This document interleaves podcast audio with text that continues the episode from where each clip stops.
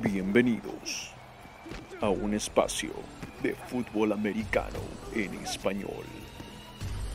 Ajusten sus oídos y colóquense el casco parlante.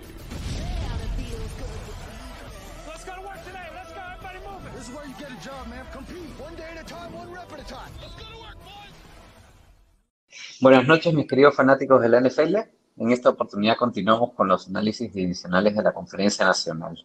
El día de hoy nos toca la división este, una división que dejó mucho que desear el año pasado, pero que estuvo muy, muy competitiva hasta el final. Mi nombre es Rodrigo Delgado Beni, conocido como Rodstat, el podcast y show en vivo de Facebook Casco Parlante, que conduzco desde Lima, Perú, con mis colegas Simón Carpi y David Thornberry. Pueden seguirnos por Twitter en el arroba casco parlante y en Facebook con el mismo nombre. Recordarles que en esta serie de conversatorios no solo eh, con mis invitados analizaremos cada división de la NFL, sino que ustedes también podrán participar con sus comentarios, ideas o preguntas que puedan tener. Solo recuerden que para poder acceder a los micrófonos no deben estar sintonizando desde un dispositivo móvil. Como les comenté al inicio, el día de hoy nuestro conversatorio gira en torno a la NFC Este. El miércoles ya cerramos con la conferencia nacional hablando de la NFC Oeste y el viernes 23 de julio comenzamos a analizar la conferencia americana con la división norte. Paso ahora a presentar a mis grandes invitados de esta noche y a quienes de antemano les agradezco enormemente por la disposición. Representando a los New York Giants tenemos a Daniela Salazar. Daniela nació en la Ciudad de México, es fanática de los New York Giants, creadora del blog La Número 9 y del podcast En la Banca con la número 9. La pueden encontrar en Twitter con el arroba la número 9 y en Instagram con el la número 9 blog.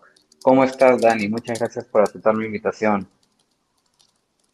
Hola, Rod. No, pues muchas gracias a ti por, por invitarme, como te había comentado, y, y aquí encantada de hablar de mis gigantes una vez más. Excelente, excelente. Para el caso de los campeones vigentes de la división, tenemos a Iñigo Maisterrana. Él es de la Ciudad de México, director de contenidos del Spanish Bowl y parte de Shotgun Podcast. Y a Football Podcast, que es el primer podcast de Washington Football Team en español. Es aficionado, lo era de los Redskins, ahora de Washington Football Team desde 1987. Bienvenido, Iñigo. Te mando un fuerte abrazo a la distancia. ¿Cómo andamos? Un fuerte abrazo, Rodrigo, y igualmente saludos a Mel, a Dani, a Luis y a Joaquín, pues encantados de platicar de, esta fantástica división, la única división que todos los equipos tienen al menos un Super Bowl ganado, eh, por más que, nos, que nos bulen por el año pasado, eh, nadie puede presumir esos, esos logros y solo esta división lo puede hacer. Mira tú, ah, qué buen dato te me soltaste, Íñigo, ah, excelente. Ahora pasamos al equipo de los Philadelphia Eagles. Nos acompañan Joaquín Dioniso y Melissa Trillo. Empezaremos presentando a las damas, a Mel. Ella es fanática de los Philadelphia Eagles desde el 2004.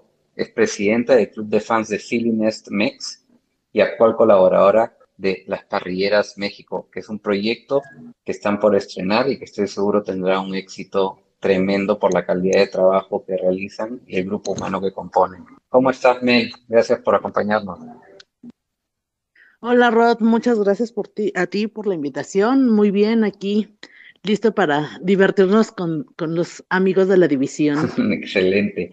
Bueno, y la complementa Joaquín Dionisio, un fanático de los Eagles aquí en Lima, Perú, y que le apuesta a como lugar a sus Eagles sin importar las chances de ganar. Joaquín es un invitado muy especial esta noche y quiero agradecerle en lo personal porque es uno de los héroes voluntarios que se ofrecen alrededor del mundo para colaborar en el proceso de vacunación nacional contra el COVID-19 acá en Perú. Mi agradecimiento a él y por supuesto a todas las personas que como Joaquín han dado un paso al frente y están dispuestas a ayudarnos a combatir esta pandemia que nos ha afectado a todos. Gracias de corazón, Joaquín, por tu colaboración y por supuesto gracias por estar con nosotros. ¿Cómo estás? ¿Qué tal, Rodrigo? Buenas noches a todos. Pues aquí cansado como hace poco hubo la vacunatón de 36 horas seguidas acá en Perú y estuve presente las 36 horas, un poco cansado, ¿no? Y nada, pues ahora hablar del deporte que en tanto nos gusta a todos, ¿no? Y de nuestra división y de las, de las águilas, ¿no? Que, como bien me dijiste, siempre le apuesto así pierda cada encuentro. Así es, ahora te toca relajarte con nosotros, mi querido Joaquín. Exactamente. Y finalmente tenemos a dos representantes de lujo, a quienes estimo muchísimo. Sinceramente, qué gusto me da poder tenerlos a ambos. Por un lado tenemos a Luis Hernández, mexicano aficionado a los Cowboys desde que tiene uso de razón. Lo pueden encontrar en redes con el arroba Herns, H-E-R-N-Z-777, como la gente James Bond, y participa del Kickoff, el podcast. Y por el otro lado tenemos a Daniel Manjares, que no necesita mucha introducción, más conocido como el hombre Ja de Toluca, México. Y él es fanático de los Dallas Cowboys y colaborador de Máximo Avance, la casa del fútbol americano en México. Muchos lo conocen como el Manja y lo pueden encontrar en redes con The Manja Coach. ¿Cómo están muchachos? Muchas gracias por acompañarnos el día de hoy y empiezo dándole la palabra al Manja. Hola Rodrigo y hola a, todos. Es un gusto estar aquí para hablar de lo que tanto nos apasiona y, qué mejor de hablar de, del equipo como, como fan del que soy ¿no? Este, y que pertenece a esta división este. Mira, eh, mencionaban algo al principio, una división que dejó mucho que desear. Eso yo tendría mis dudas y yo les cuestionaría, ¿qué deseamos de una división? ¿no? Deseamos una división que esté competida, una división que esté peleada y una división que tenga dramatismo, emociones, que se defina hasta el final, hasta la jornada, hasta la última jornada y eso lo tuvo, todo eso lo tuvo la división este de, la conferencia con estos equipos, con los Dallas Cowboys, con Washington, con eh, Nueva York, con Filadelfia. Entonces, cuando dicen una división que dejó mucho que desear, mm, yo, no, yo tendría mis dudas porque hay divisiones que realmente no son emocionantes, divisiones que no te ofrecen nada y esta sí ofreció muchas cosas de las cuales ya estaremos platicando.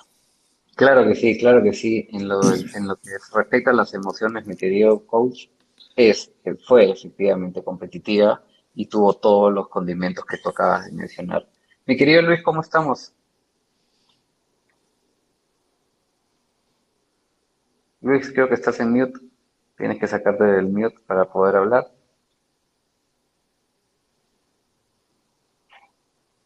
Uy, no. Parece que Luis está con problemas de conexión. Bueno, no hay problema. Conforme él pueda unirse, vamos a estar también incluyéndolo en el análisis. Muy bien muchachos, esto es simple. Ya conocen la dinámica, la idea es pasarla bien, conversar, compartir opiniones, molestarnos por supuesto entre sí y estar cada vez así más cerca de nuestros equipos y fanáticos. Así que veamos cómo pinta la división. Este, este de cara al inicio de la temporada, por supuesto, vamos a hablar un poco con cada uno sobre cómo ven a sus equipos en comparación al año anterior, qué es lo que más les gusta y lo que menos les gusta de sus respectivos equipos. Analizaremos también cuántas, eh, quién podría ser el campeón de, división y cuántos equipos de esta división podrían llegar a postemporada, ¿no? Y cuántas victorias más o menos pronosticamos para cada equipo. Hacia el final, por supuesto, vamos a abrir los micrófonos para los comentarios, opiniones de nuestros quienes nos oyen a lo largo del programa. Y empezaré el análisis recordándoles de que esta división el año pasado solo anotó 75 touchdowns por vía aérea, combinados entre los cuatro equipos. ¿no? En, ese caso, Carson Wentz fue líder con 16 y hoy es quarterback de los Colts. La AFC este anotó 92 y la división que más touchdowns anotó, ciertamente creo que nadie, todos lo van a adivinar, fue la NFC Norte por la gran temporada que tuvo Aaron Rodgers. Sin duda alguna, fue una división si se compara con las del resto que estuvo en deuda con el récord, ¿no? Tuvimos un campeón de división con un récord perdedor y creo que como les repetí al inicio, no, no sabíamos qué equipo iba a campeonar, sino hasta la semana 17. Gracias a Dios que este año tenemos 18 semanas de fútbol americano. Ahora, de estos cuatro, yo les confieso que este año solamente veo a un equipo o sea, teniendo récord perdedor y a los otros tres récord ganador. Vamos a ver si es que estoy en lo cierto o no.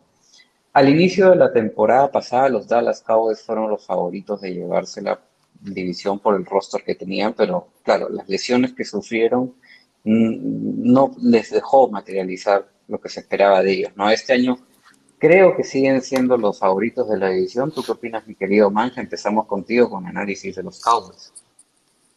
Mira, sí creo que el equipo favorito deben de ser los, los Cowboys. Más allá de, que soy aficionado al equipo, recordar que muchos expertos la temporada pasada inclusive los colocó en el Super Bowl.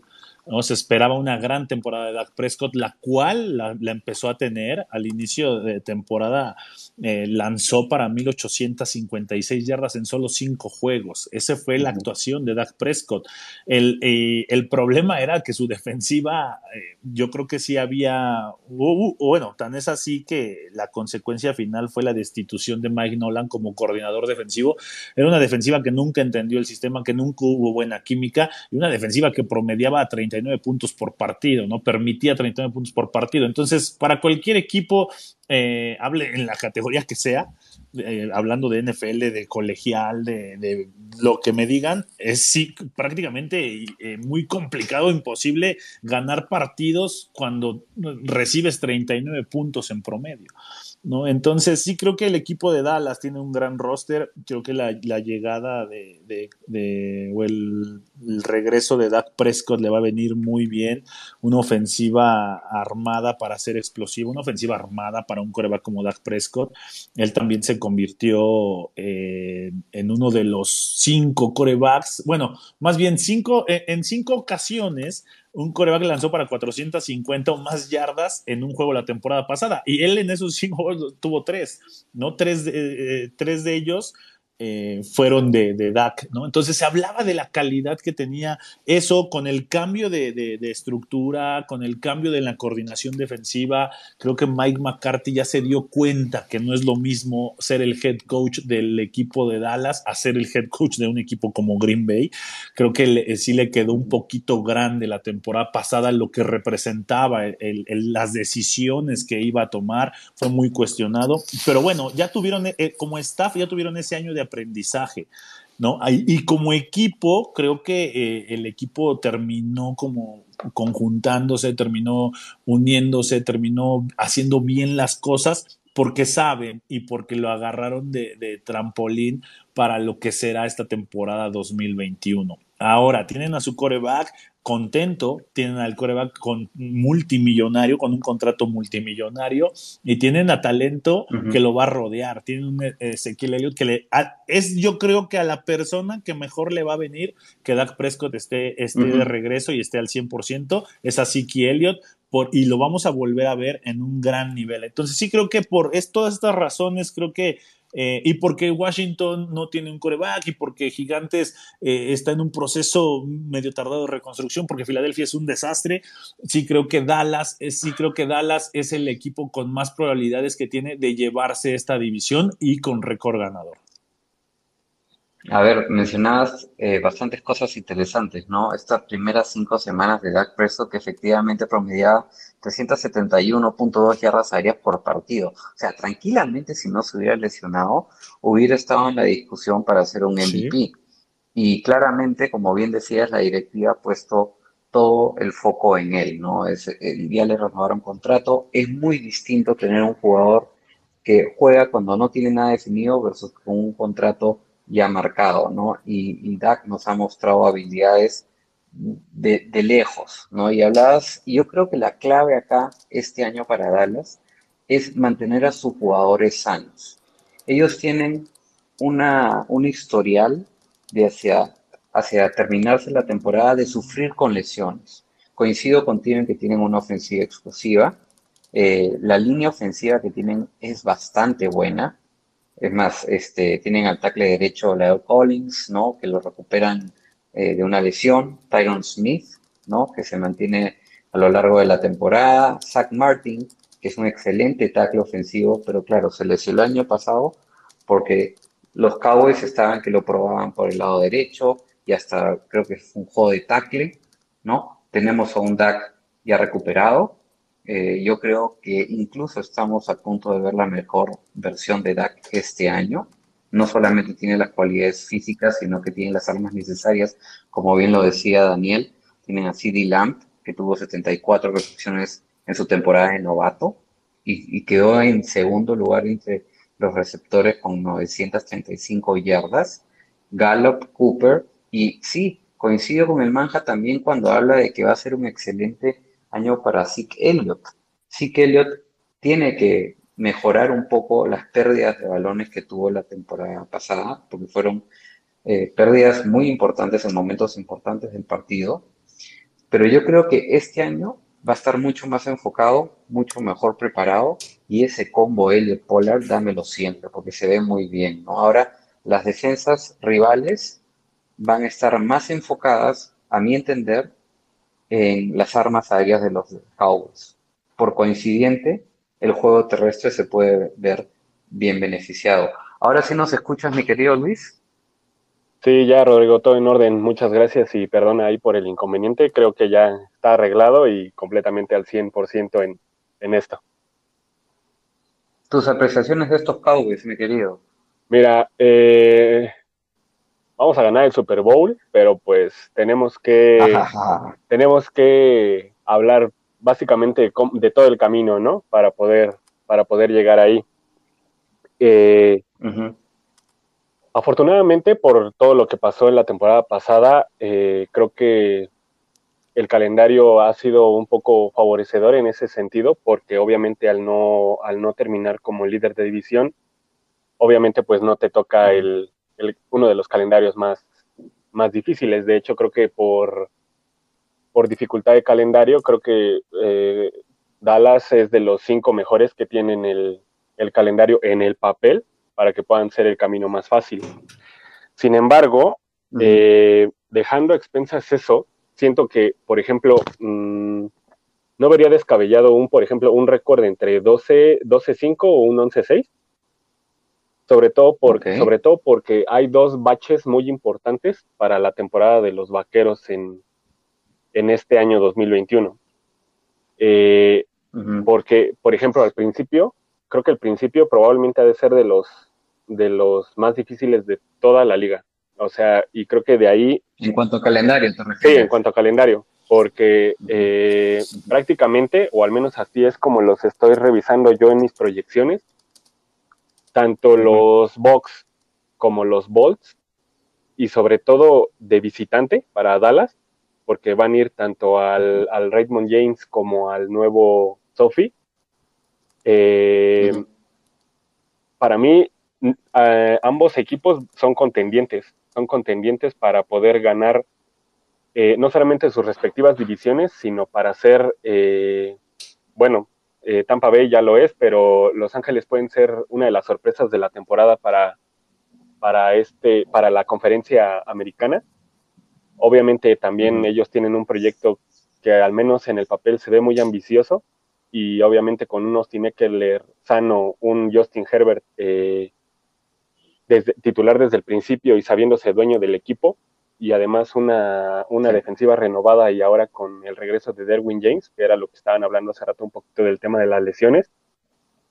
Eh, ese va a ser un equipo que, se, que no solamente para la semana 2, que es el calendario de los vaqueros, sino para toda la temporada, va a ser un equipo del que se va a estar hablando durante todo el año. Entonces, la semana uno con el partido de kickoff, que obviamente ahí, pues obviamente los Bucks van a querer eh, inflar el pecho y salir con, todo el, el pundonor que pueden salir para su temporada, no solamente de, de, defender la corona, sino como para demostrar o para presentarle al mundo que ellos quieren ir por el bicampeonato. Obviamente ese primer juego va a ser muy difícil y el segundo eh, con los contra los Chargers, yo digo que también va a ser más de lo mismo. pero de ahí, la curva ya va a ser un poco más eh, tranquila. Sí, sí, porque de ahí yo vuelvo a ver una derrota de Dallas hasta la semana 11, que es cuando juegan, o más bien cuando visitan contra los a los Chiefs, así es. Y de ahí, dos semanas después, en el en su segundo... 14 con fútbol team. En su segundo partido contra... En su segundo partido de, Thursday Night, que sería contra New Orleans. Eh, yo siento que a pesar de la baja de Drew, de Drew Brees para esta temporada, ese equipo sigue siendo contendiente y más si, si reafirman a, a Jameis Winston como su coreback titular, eh, creo que no debería de cambiar tanto el, panorama para el equipo, porque al final ese equipo está armado para ganar ahorita. Entonces, el que los trate de subestimar creo que estaría cometiendo un, un error importante. Y sí, de ahí, como decías, en la 14 contra Washington, eh, a nadie se le tiene que olvidar, eh, independientemente de las lesiones y del ritmo que cada uno de los dos equipos traía la temporada pasada, en los dos partidos que fue que jugó, que jugaron estos rivales divisionales el, año pasado, no hay mucho que argumentar. Washington le pasó muy por encima a, a Dallas en los dos partidos. El primero en donde eh, golpearon bastante feo y, donde le dieron la bienvenida al equipo a Andy Dalton y el segundo en y el segundo en Thanksgiving donde prácticamente dio el partido de la temporada a Antonio Gibson y hizo como quiso pues a los jugadores que estaban en, Dallas, ¿no? Porque eso no se le puede llamar defensa. Entonces. Claro. Eh, Ahora, ojo. Sí, dime. Ojo que que siempre los rivales de división son partidos muy, pero muy complicados. Y en las últimas, si no recuerdo, cinco semanas del calendario de Dallas, en cuatro partidos se enfrentan a rivales divisionales. Así que yo creo que es imperativo para que Dallas aproveche el inicio o la parte mediana del calendario, por decirlo así, en ganar la mayor cantidad de partidos posibles y encontrarse en una posición cómoda para darse el lujo de poder siquiera cometer errores hacia el final. Que claro, muchos no los pueden cometer, porque rival direccional es prácticamente como si estuvieras perdiendo dos partidos. Le estás dando una victoria a uno de tu mismo grupo y eso puede ser fatal. Ahora, una cosa que, que hay que mencionar antes de pasar a los gigantes de Daniela es que Dan Quinn acá va a tener que hacer una intervención quirúrgica a la defensa. ¿no? Recordemos que tuvo un mal año como head coach el año pasado con los Falcons, pero también fue el que logró crear esta gran defensiva de los Seattle Seahawks que los llevó hasta el Super Bowl. Entonces, y yo creo que la defensa de Dallas, a pesar de ser el talón de Aquiles, tiene armas con que competir. como bien decía Daniel, una de las defensas que permitieron no solamente más puntos por partidos en la liga, sino más yardas, más capturas al quarterback y que menos pérdidas de balón ocasionaban durante el partido. Hoy en día tienen una defensiva a mi gusto que puede competir, sobre todo su, su línea secundaria. Tiene hoy por hoy a dos corners largos en Travion Diggs, que fue la primera selección de Dallas el año pasado, y que a pesar de que solo jugó 12 partidos, Logró tres intercepciones, una captura de quarterback y forzó un balón perdido. Y tienen después a Kelvin Joseph, que se lo han traído de Kentucky. Entonces, estos dos corners para mí te pueden cubrir muy bien el uno contra uno. Y ni qué hablar del, grupo de linebackers, ¿no? Comandado, que van a ser comandados por Jalen Smith y para mí quien es quien va a ser el, el rookie defensivo del año Mika Parsons, que es un para mí es un excelente novato y la línea defensiva liderada con Marcus Lawrence. Este, no sé si estás de acuerdo ahí conmigo, coach. Sí, totalmente, totalmente de, acuerdo. Va a haber un cambio, un cambio en la, en la defensiva, sin lugar a dudas, un cambio de filosofía. Y algún error que tenía Mike Nolan o que cometió Mike Nolan fue aferrarse a un esquema defensivo cuando no tenía la gente para jugar ese, ese esquema mm. defensivo. Y él se aferró y los jugadores por eso perdieron credibilidad porque el equipo se veía perdido, las coberturas de la defensiva secundaria totalmente no sabían dónde colocarse, o sea, ya no, ya no había esa, esa química que debe de existir entre coaches y jugadores. Ahora con Dan Quinn, él sabe que había ese problema y obviamente no creo que lo vuelva a repetir, ¿no? Y Dan Quinn, pues con toda la, eh, sin la presión de ser un, un, head coach, ¿no? Ahora se encargará de una unidad que el techo para que mejore esa unidad es altísimo. Entonces también esa es una ventaja para, para Dan Quinn, porque todo lo que haga diferente a lo que sucedió con esta defensiva la temporada pasada, todo será bueno y todo será ganancia para el equipo de Dallas. Correcto, correcto. Eh, bueno, la línea, para que sepan, está en 9.5. Yo creo que es seguro decir que van a estar por encima de 9.5. Si no, sería considerado, eh, corrígeme si me equivoco Luis, un, eh, sería un fracaso, ¿no? Este año. Sí, de hecho están, eh, de hecho, la línea se está, se está, sigue teniendo la misma tendencia que el año pasado. Ah, con esto a qué nos referimos y era justamente lo que bien decía este el coach en donde la defensiva ya no puede ser peor entonces eso ya es una ganancia para empezar entonces si a eso le a eso le sumamos como bien dices las adiciones eh, tanto de Kelvin Joseph como de de Micah Parsons para el lado defensivo y obviamente con todas las adiciones en el papel porque solamente son regresos de lesiones del lado ofensivo, el año pasado estaban exactamente con los mismos este, parámetros para las en el tema de las altas y las bajas en cuanto a las victorias. Entonces, con un equipo sano en la ofensiva y con un equipo reforzado en la defensiva, teniendo en cuenta que durante los partidos en los que se vio el equipo se veía, eh, si bien irregular en el tema de defensivo, era espectacular en cuanto al ataque.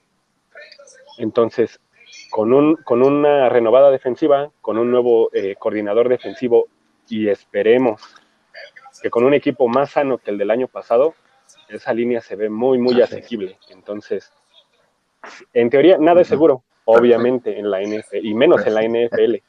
Ah, no. Pero creo que, ah, habría, creo que habría un poco menos de riesgo en, en que si alguien te, te, te pidiera una opinión para tomar una línea en cuanto a las altas y las bajas de las victorias de un equipo, creo que esta sería una de las que menos incertidumbre te podría causar. Así es, así es. Muy bien. Dani, pasamos contigo de los Giants. Eh, para mí, eh, esta, este equipo, o esta temporada, mejor dicho, tiene nombre y apellido, y creo que es Daniel Jones. Así es. Que no te caiga. Ahora tenías que empezar. Eh, el quarterback, hay que decirlo, con más balones perdidos en los últimos dos años, 39. Eh, y el, el, problema de él, nadie duda que es bastante atlético, tiene grandes cualidades y sabe extender muy bien las jugadas, ojo. Pero el problema viene cuando se le presiona, ¿no? Y las decisiones que él toma y le sale caro al, al equipo.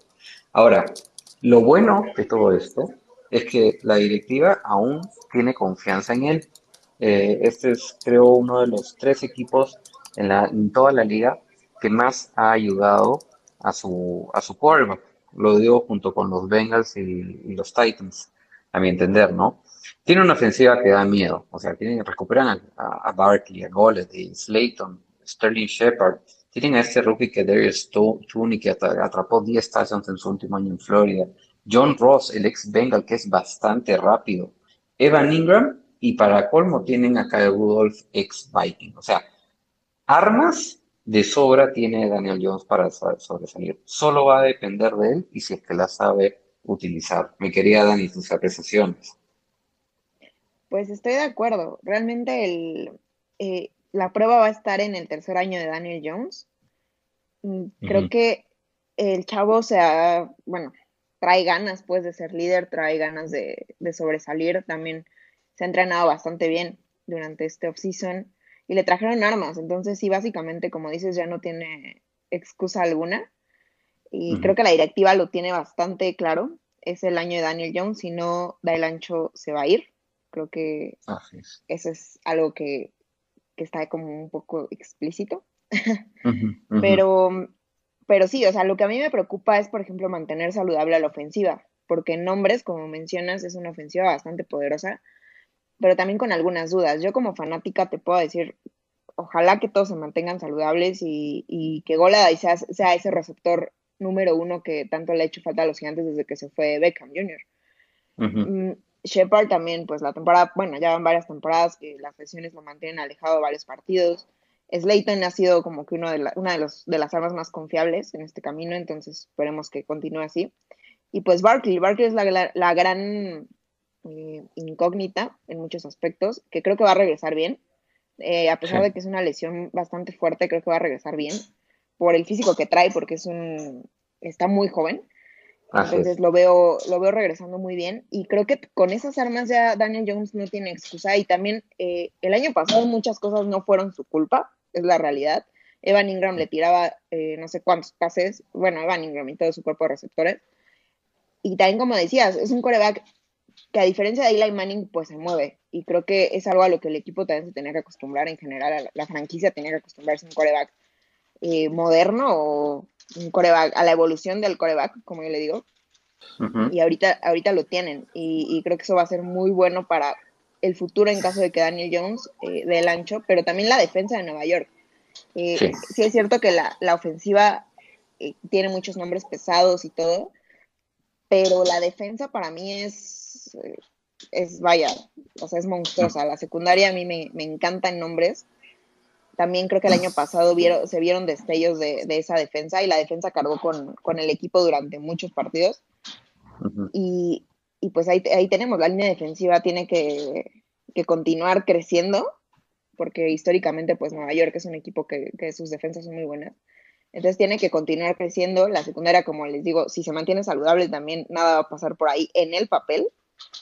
Pero, pues sí, requerimos que Daniel No, pero no pueden, no pueden seguir. Cargue con la No pueden seguir extrañando a Eli Manning, por favor. No, yo no digo no, y si esperan, y si esperan, tampoco esperar que Daniel Jones sea Manning, no, tampoco, ese es el error. Lo dice, lo dice que va a ganar el Super Bowl. Ese es el error. tampoco pueden esperar no pueden esperar que Dak Prescott vaya a regresar al 100% y les los lleve a ganar el Super Bowl. Sí es cierto que ya está al 100%. En el papel Dak ¿Lo, has visto, ¿Lo han visto jugar? Ah, bueno, porque todavía no, pero lo hemos visto entrenar.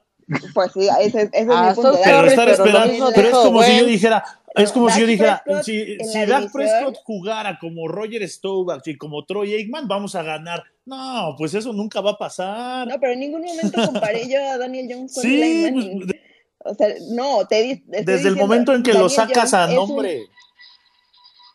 Porque tengo que sacar a un coreback que estuvo 16 años. ¿Por qué? si ya no, está, ya no está, eso es seguir extrañándolo. Pues es como cuando hablan de los cinco Super Bowls que hace veintitantos años no ganan. ¿Quién dijo eso? A ver, acá te... Bien, mi Dani. acá tenemos a, a, Ever que está participando con nosotros. Ever, bienvenido al grupo. ¿Hay algo que quieras comentar? Hola, mira, saludándolos desde Nueva York. Go Ah, mucho gusto. No, me, parece, me parece hilarante que nuestros amigos de Dallas tengan 25 años este, pujando por el Super Bowl y, quieran este, eh, demeritar la opinión de Dani, pero pues bueno, así son, ¿no? Tienen 25 años hablando, siguiéndose a los expertos y siguen esperando sentados. Pero bueno, hablando un poco, un poco, un poco de lo que decía Dani, yo creo que la, defensa va a ser parte del, éxito de los Giants. Este año este, las defensas ganan campeonatos y tan solo pongamos los puntos sobre las IES, este, tuvo a los Bucks a una mala llamada de ganarles el partido al campeón del Super Bowl. Entonces, más que más que eh, esperanzas en Dak Prescott y, y demás este, eh, fantasmas de la defensa, que tiene una defensa súper porosa, nosotros sí lo pudimos, sí lo pudimos este, comprobar con, contra, contra, contra Seattle, contra Tampa Bay. La, la defensa está, está poderosa y yo creo que el, la, el éxito de la ofensiva de los Giants va a ser el regreso de Barkley, va a haber mayores jugadas, va a ser un equipo que va a tener dos dimensiones, juego aéreo y juego terrestre. Entonces, eh, creo, que, creo que es bueno que nosotros seamos el underdog. Está bien, muchas gracias. Ebert, ¿verdad es tu nombre? Sí, Ebert. Saludos. Un gusto, Ebert. Uy. Pues sí, es más fácil. Perdón, Ebert, sí, sí. Es más fácil vivir underdog. Así, pues sí, todos. Ahí vamos, ahí vamos a ir. han ganado los Super Bowls de, Ustedes no se creen underdogs, mi querido Manja. Ustedes ya están diciendo que van a ser los campeones del Super Bowl de este año. Así que no vengas con que todos somos underdogs, porque tú acabas. bueno, tu compañero Luis, tu compañero Luis. en ningún momento. Tu compañero Luis dijo que iban a ganar el Super Bowl. Dos, dos cosas. Yo no dije en ningún momento que íbamos a ganar el Super Bowl y tampoco dije en ningún momento que nosotros somos underdog.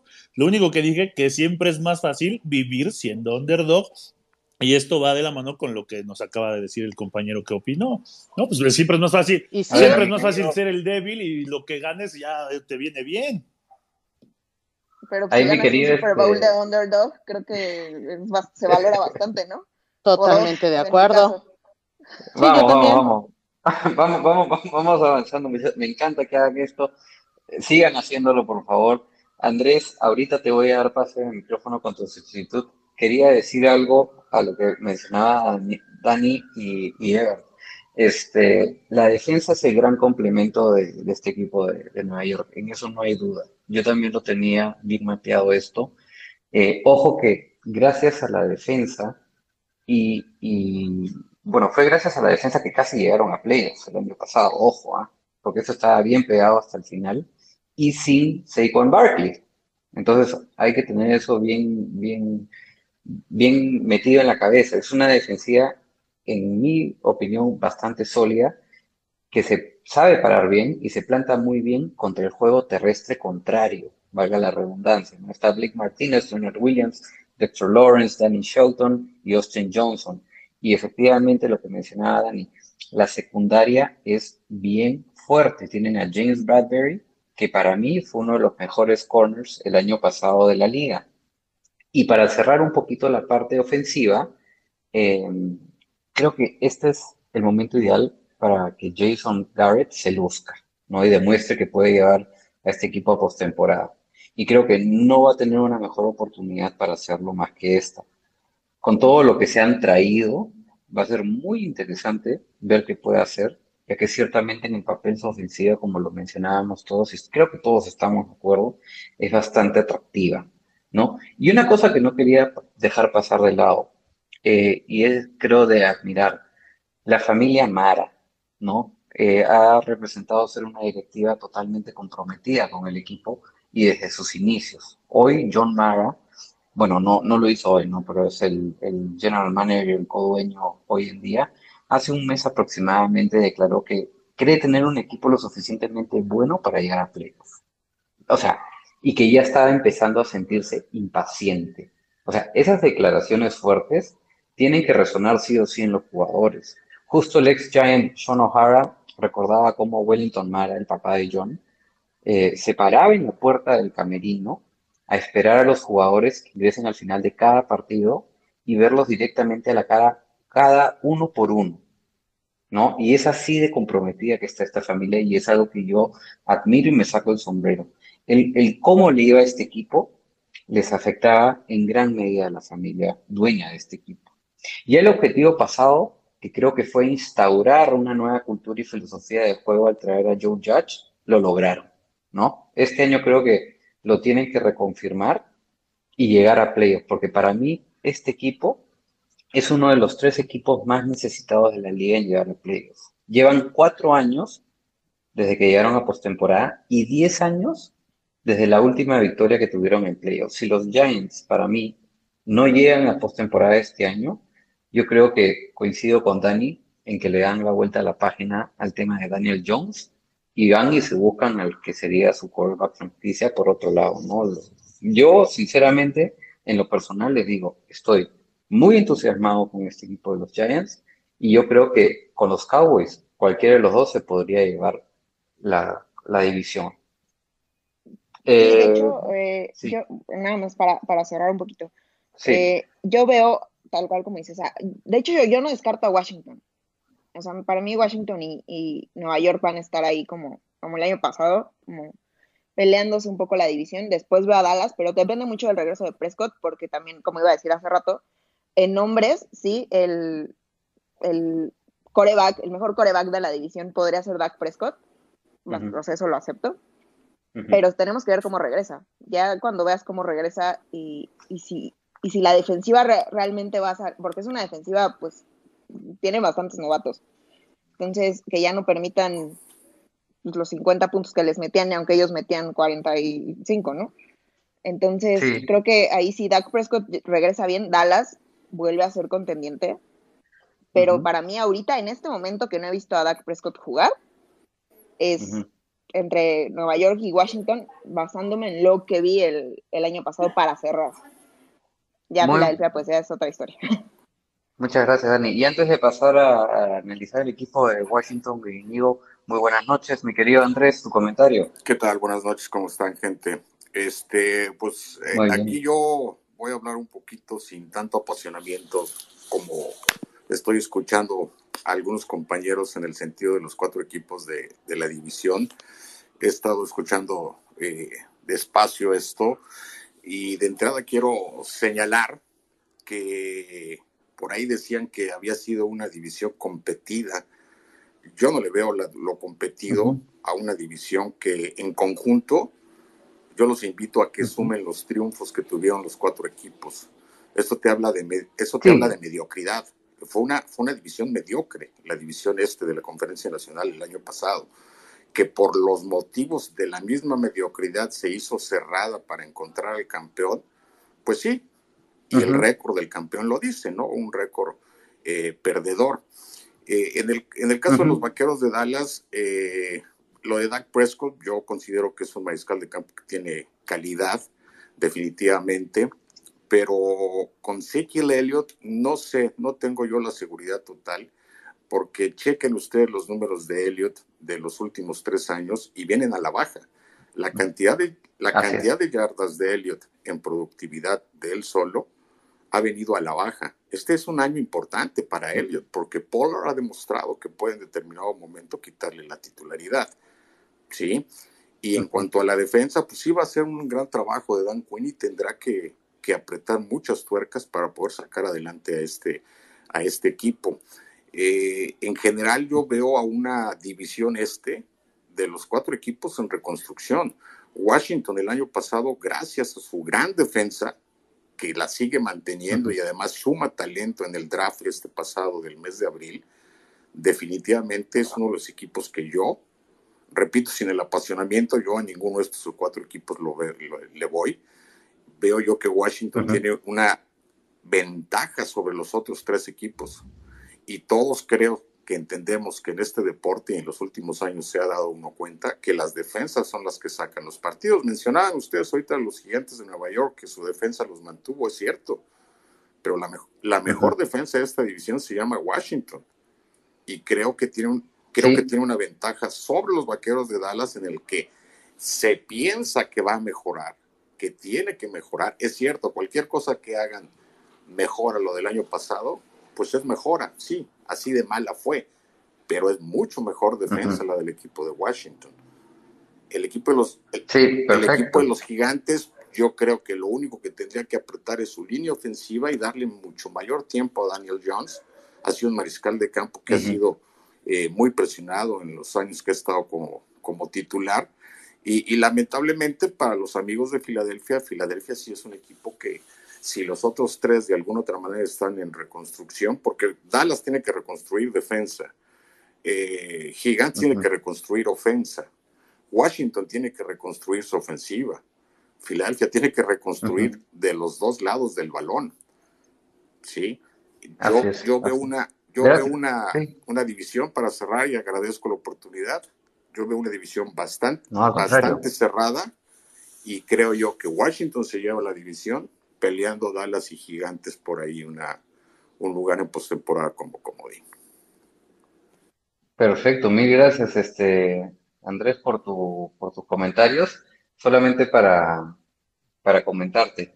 El tema de, de, la competitividad, bien la mencionaba el coach, eh, él se refería básicamente a todas las emociones que, es le daba una definición distinta al término de competitividad. Yo sí inicié el espacio diciendo que era una división que había dejado mucho que desear, eh, claro, si lo vemos en términos de récord, pero lo que sí es verdad, y bien decía el Manja, esta división sí nos trajo muchas emociones, muchos partidos cerrados. Bien lo decía Dani también y Evert que el partido de los Giants contra los Bucks estuvo pendiendo de un hilo eh, hasta el final del partido y no se sabía quién podía ganar. Es decir, en este deporte ocurren tantas cosas durante los partidos que en el transcurso y en el desarrollo del mismo vemos un partido bastante emocionante, pero a la hora de ver los números en frío de los récords nos dan otro mensaje pero muy bien lo que acaba de decir este Andrés. Y bueno, no quiero dejar esperando un poco más a Iñigo, que es, digamos, el representante de Washington Football Team y quien Andrés da como campeón de, división. Eh, ahora yo les digo, a la mayoría de la gente con la que converso efectivamente hablan de los Cowboys, de los Giants y hasta de los Eagles, y muy pocos hablan de, este equipo que ganó la división la temporada pasada. No es, pareciera que nadie le da ese mérito y respeto a este equipo. Y yo creo que es ahí justamente donde uno saca la mejor versión de sí mismo, ¿no? Cuando las expectativas son bajas. Eh, antes de darte la palabra, Inigo, para mí esta defensa es de élite, bien lo decía también Andrés, y yo creo que nadie va a estar en contra de esa idea. El éxito de este equipo nuevamente va a recaer en esa defensa que para mí es top 10 sí o sí de la liga, con una tremenda línea defensiva. Estoy obsesionado en lo personal con ese pass rush, con Chase Young, que tranquilamente ya este, este año podría llegar a ser el líder en capturas de la NFL, Montez Sweat, Jonathan Allen, Taron Payne, Matt Ioannidis, y complementado con un grupo de jugadores que causarán estragos a cualquier rival. No se siguieron enfocando, como bien también decía Andrés, en la defensa en el draft con la primera selección de linebacker Jamin Davis de Kentucky. Un linebacker alto que puede ir de lado a lado y, bueno en coberturas de pase. ¿no? Teniendo una línea defensiva así, este jugador Davis pinta para tener un gran año como novato. Mi querido Íñigo, te doy la palabra.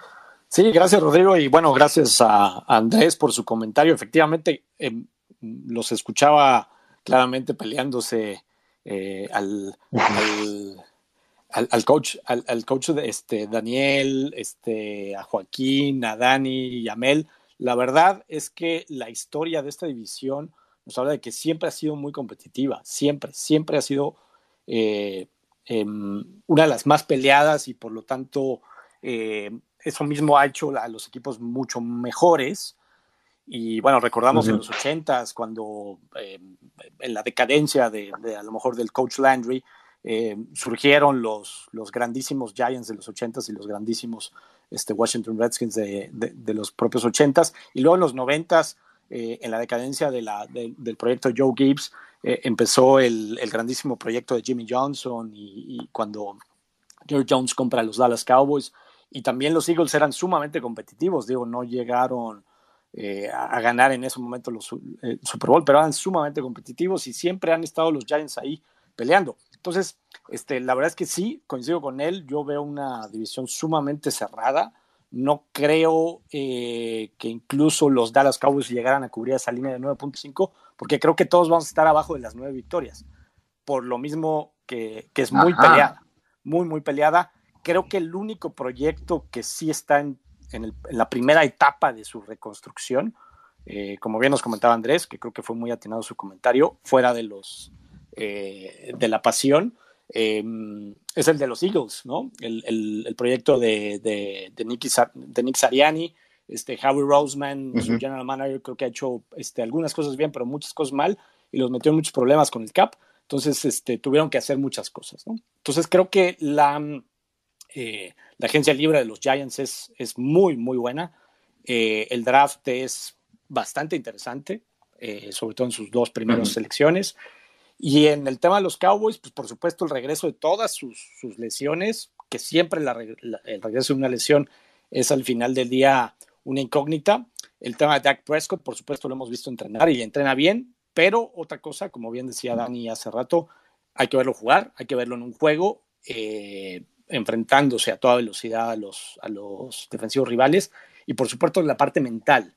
Una lesión como esa este, del tobillo es sumamente complicada y sí, la verdad es que yo lo he visto entrenar bien, pero por supuesto con una inseguridad en el tobillo que, que, que, apoya, ¿no? Este, Entonces, habrá que ver, ¿no? Por supuesto, este, el talento de Dak Prescott es, es, indudable, me parece, pero eh, em, si también la, esta línea ofensiva de los Cowboys, que es, que es sumamente talentosa, em, regresa sana, pues entonces esa es la clave. Más que Dak Prescott, me parece que es esa ofensiva y por supuesto eh, pues el, proyecto, el nuevo proyecto defensivo con Dan Quinn, el, coordinador este, defensivo.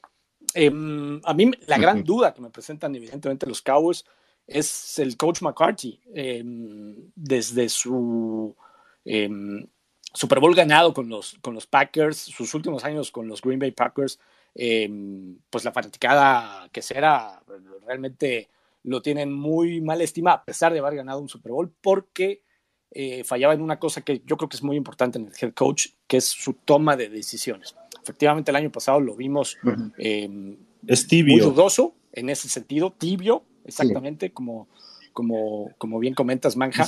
y ese es, ese es el, esa es la duda que presentan los Cowboys, pero no por eso eh, me parece que el equipo del Washington Football Team tenga todo ganado en esta división, en ese sentido, porque también presenta dudas. Efectivamente, la línea defensiva es una joya, eh, está plagada de primeras eh, selecciones, por supuesto con, con, Chase Young, el defensivo rookie del año pasado, eh, Deron Payne, Jonathan Allen, eh, Montez Sweat, es, es, una joya y por supuesto, como bien decías también, eh, llegando desde la banca, Matthew Anides. Pero la duda viene en la, en la parte ofensiva, ¿no? Em, el año pasado, esta ofensiva no caminó porque había un porque, porque iniciaron tres corebacks en todo el año. Sí, no había timón. No, no había timón. O sea, Alex Smith eh, venía regresando de esa tremenda lesión. Eh, eh, Kyle Allen terminó eh, siendo el, el, jugador o el coreback de confianza del, del, coordinador ofensivo Scott Turner, uh -huh. pero también se lesionó. Kyle Allen tampoco te puede dar grandes cosas. Eh, y bueno, al final Taylor Heineke nos, nos, sorprendió en un par de partidos y sobre todo en el, en el tema eh, eh, del partido de los playoffs contra, contra los Tampa Bay Buccaneers, ese corazón que tiene, pero al final del día es un hombre que tiene 28 años y siempre se ha lesionado y eh, pues no, no ha presentado en su carrera una solvencia y, un, y una estabilidad en cuanto a lesiones. Y luego Ryan Fitzpatrick, sí. pues es un hombre de 39 años que a lo mejor el año pasado tuvo algunos destellos, como siempre ha tenido en su carrera, eh, de, de, muy buenos partidos, sí. pero luego muy malos. ¿no? Siempre ha sido así su carrera. Sí. Y, y, bueno, pues, este, todo lo larga que tiene la barba es todas las dudas que luego te puedo presentar. El, el famoso eh, Ryan Fitzpatrick Cycle, que, que, que este, te da un partido bueno y luego te da dos malos y entonces lo cortan después de eso este, pero luego regresa a otro equipo desde la banca y juega muy bien y entonces consigue otro, otro gran este, contrato. Eso ha sido la carrera de Ryan Fitzpatrick eh, en total, ¿no? Al final, esa es la gran duda, por supuesto. Yo creo que lo arropa bien una línea ofensiva sólida, eh, no espectacular. Por supuesto, tiene creo que algunos elementos bastante buenos, pero eh, sólida y con una profundidad buena. Pero sí. Esa es la gran duda. Este, no creo que haya dudas, yo creo que en el, en el cuerpo de coaches. Y la otra gran duda con Washington uh -huh. es el calendario. Nos enfrentamos a los cuatro equipos que jugaron el juego de campeonato el año pasado, es decir, a los Kansas City Chiefs, a los Buffalo Bills, a los Green Bay Packers y a los Tampa Bay Buccaneers en este año. Esos cuatro juegos uh -huh. son sumamente complicados. Juega o no juega Aaron Rodgers, sí. incluso, ¿no? O sea, Correcto, Entonces, correcto. No, claro, Green Bay siempre va a ser Green dudas, Bay. O sea, dudas no, creo que el, el, presentan los cuatro equipos, más me parece Filadelfia, y a mí me parece que va a estar igualmente uh -huh. muy, muy cerrada, y evidentemente los juegos divisionales pues van a ser como siempre, a morir, y ahí pues va a estar la, la, la, la, decisión de esto, que Dallas y, y Washington eh, tienen casi todos sus últimos juegos este, de la temporada, los divisionales, entonces pues se va, se va a decidir hasta diciembre y en, el que juegue mejor en diciembre, al final del día siempre la NFL es un poquito un juego así, en septiembre estás arrancando eh, y calentando motores, en octubre tienes que seguirte manteniendo sano, en noviembre tienes que prepararte y en diciembre verdaderamente es cuando, cuando se deciden las, las temporadas. Y, ahí va a estar, ahí va a estar el tema, insisto, la veo sumamente competitiva, eh, sumamente cerrada y como, como dice Andrés, pues yo creo que el, el, campeón divisional no dudaría que no tuviera más de 10 victorias. Así es, así es, no, claro, y yo le, lo decía al inicio, ¿no? De los cuatro, yo solamente veo un equipo con récord perdedor esta temporada. Eh, yo, mientras te escuchaba, hacía resonancia en un poco lo que podría describir el éxito de Fútbol Team el año pasado. Yo creo que con todo lo que le sucedió al equipo, las lesiones de Kyle Allen, el, regreso esperado de, de, Alex Smith. Era, creo, un equipo que no tenía nada de presión encima. No se esperaba tanto de ellos y sin embargo hicieron una excelente temporada. Era como que el, cuento de hadas, todos sabemos que cuando un jugador juega más relajado, juega mejor. Entonces, claro, todo el foco estaba en los Eagles de Carson Wentz, en los Cowboys de Dak Prescott, en los Giants de, Danny Dimes, que estaba todavía en el debe en su segundo año, y pocos estaban viendo este, este equipo de Washington que tenía. Entrenador en jefe nuevo, tenía un novato en Chase Young que se esperaba un crecimiento, como tú bien decías, amigo, no tenía un timón, probaron a Stretch Yo creo que eso, en cierta manera, también y, lograron hacer lo que, lo que terminaron haciendo, ¿no? Entonces, yo lo que te quería preguntar, Inigo, sobre Ryan Fitzpatrick, que lo mencionabas tú, ¿tú estás de acuerdo con su incorporación? Porque como tú bien decías, no sabemos qué versión de Ryan Fitzpatrick vamos a ver este año, ¿no? A pesar de que tiene un excelente cuerpo de receptores. ¿A ti te gusta la edición de Ryan Fitzpatrick? Mira, dentro de los corebacks que estaban disponibles, realmente disponibles en la, en la off-season, eh, realmente estaba Matthew Stafford, que el equipo pujó por él, pero pues al final eh, se lo llevan los, los, los Ángeles Rams y, pagan pues bastante. Creo que mm, eh, esta directiva lo dejó muy claro, el coach Rivera, que no se iba a, a a empeñar el futuro de este equipo por conseguir un coreback. Al final del día, ese es un poco la, el, camino que están queriendo tomar en ese sentido, construir un equipo y este, no alrededor de un coreback, sino construir un equipo completo. Y luego, pues en el camino, tratar de conseguir el coreback. El siguiente, que creo que era el más em, em, eh, seguro o, con, mayores blasones como para poder ser un titular era Brian Fitzpatrick. Le da un contrato por un año de 10 millones de dólares y creo que fue la mejor solución, evidentemente momentánea. Tiene apenas, tiene 39 años y por supuesto no te va a dar más de dos temporadas. El contrato es nada más por un año. Y por supuesto, eh, la gran duda y la gran crítica a lo mejor que se le hace a esta directiva es que en este draft no se fue por un coreback, pensando que tienes un coreback muy veterano que eh, no te va a dar mucho más. Creo que la, la, apuesta es para probar eh, las opciones que, puede dar Taylor Heineke. Eh, desde mi punto muy personal de vista, creo que puede ser un buen backup, pero no un titular completo. Mm, siempre, siempre se pueden dar sorpresas, por supuesto, para bien o para mal, pero creo que eso es lo que va a terminar siendo Taylor Heineke y en el siguiente draft tendrá el equipo que buscar un coreback. Sí, de acuerdo. Y por supuesto será, será complicado porque no creo que el equipo elija en los primeros 10 picks. Tampoco creo que elija en los, primeros, en los últimos 10, eh, porque será una temporada complicada, sobre todo por el calendario, pero pues ahí estará en medio y siempre es complicado conseguir gran, gran talento de coreback en esos picks intermedios. Así es, bueno, ciertamente. Ahora, mira, yo, lo, yo, lo vengo, yo lo vengo diciendo y Washington está a un coreback de distancia, un coreback elite de distancia de ser un equipo contendiente. ¿No? Por lo que ya han, mencionado de la gran defensiva, una defensiva armada de puras primeras selecciones colegiales, un talento como lo es Terry McLaurin, como lo es Antonio Gibson, que para mí Antonio Gibson va a ser un corredor los, los siguientes dos años, un corredor que le dé bastante a Washington y de los primeros de la liga. Pero también este juego se llama coreback y en una liga como la NFL, si no tienes un coreback elite, si no tienes un coreback de talento y de manejo de una ofensiva que te lleve al siguiente nivel, pues vas a sufrir mucho y, ahí está la, la, historia, ¿no? Entonces, sí creo que Washington se equivoca en esa estrategia de no haber agarrado, bueno, se equivoca, pero porque ellos confiaron en Dwayne Haskins, no les funcionó y pues no fueron en ese draft a lo mejor por un coreback que era tal vez lo correcto para aprovechar la juventud del, roster que tienen y en el año que entra pues seguir con esta inercia, ¿no? Creo que le apuestan mal a que Fitzpatrick vuelva a, estar a punto de ser titular en la NFL después de, tantos años y después de que él pudiera convertirse en un mentor o en un backup de gran nivel, como lo ha venido haciendo en, los últimos años de su carrera, ¿no? Ahora, pues otro equipo le avienta un salvavidas que es Washington para que vuelva a ser titular en la NFL y creo que ahí se equivoca el equipo de, Washington. Increíble, ¿no? Sí. Ryan, sí, Ryan Fitzpatrick lleva su noveno equipo en su carrera y claro, ciertamente nos ha mostrado distintas versiones de sí mismo. Ahora, acá un dato que no quería dejar pasar de lado y por esto te hacía la pregunta, yo si estabas de, acuerdo con la decisión de traer Fitzpatrick.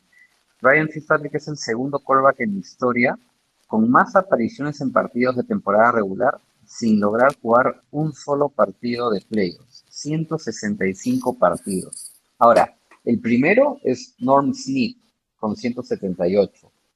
Si Washington Football Team no llega a playoffs este año, Ryan Fitzpatrick se convertirá en el jugador con más partidos en temporada regular sin llegar a un partido de postemporada. Por eso te hacía la pregunta, Íñigo. ¿Se acaba la sequía de postemporada para Fitzpatrick este año o cómo la ves? Em, la moneda está en el aire totalmente, como lo decía en mi primera intervención. Em, yo no me animo a decir quién puede ser el campeón divisional entre Dallas Giants y Washington. así, a, ese grado y tratando de ser lo más em, racional posible y menos eh, em, emocional en ese sentido. El único que sí me queda claro que va a ser el cuarto son los Eagles, porque tienen el proyecto y el roster eh, pues menos completo de, la división. Ahí vamos a llegar con ellos. Sí estoy de acuerdo, para contestar tu pregunta, sí estoy de acuerdo, pero un poco como, em, pues como como, decía Manja, sí no estuve de acuerdo en que no se hubiera ido por algún otro coreback. Creo que el, el coreback del futuro de esta franquicia no está en el roster. Eso es una creencia.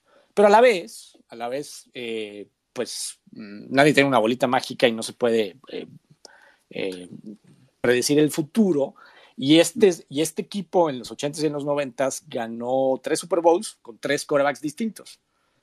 Eh, y es parte de las señas de identidad de esta franquicia.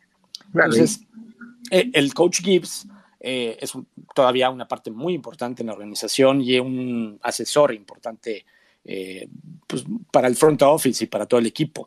Entonces, al final del día, digo, lo logró con, con, con muchísimo talento y por supuesto con un trabajo eh, diferente, este, con una línea ofensiva impresionante y, con muchísimas horas de trabajo, ¿no? Era un, era un workaholic impresionante. Pero bueno, eso es parte de las señas de identidad de este equipo, eh, pues desde, desde Mark Ripien, eh, em, em, el equipo ha estado en un carrusel de corebacks, muchísimos corebacks han pasado por aquí, em, y ha habido pues muy malas temporadas, algunas temporadas de playoffs, desde entonces.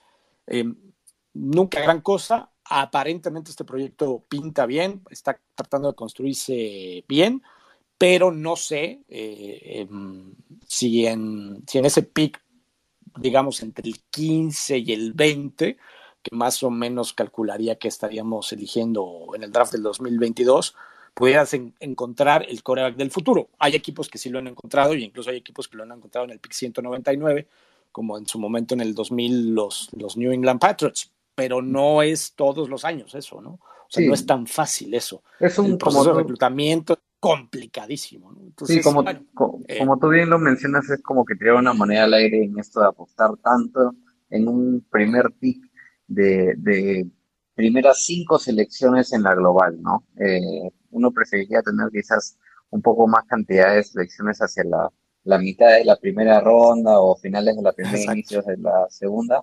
Pero bueno, eso ya es eh, tema de otra conversación, pero ciertamente sí estos eh, fútbol team, porque ya no son Redskins, están bien rodeados, ¿no? Eh, Fitzpatrick con McLaurin, Sims, Humphries y Curtis Samuel, ahora que el año pasado fue, tuvo marcas máximas de su carrera en, en yardas con 851.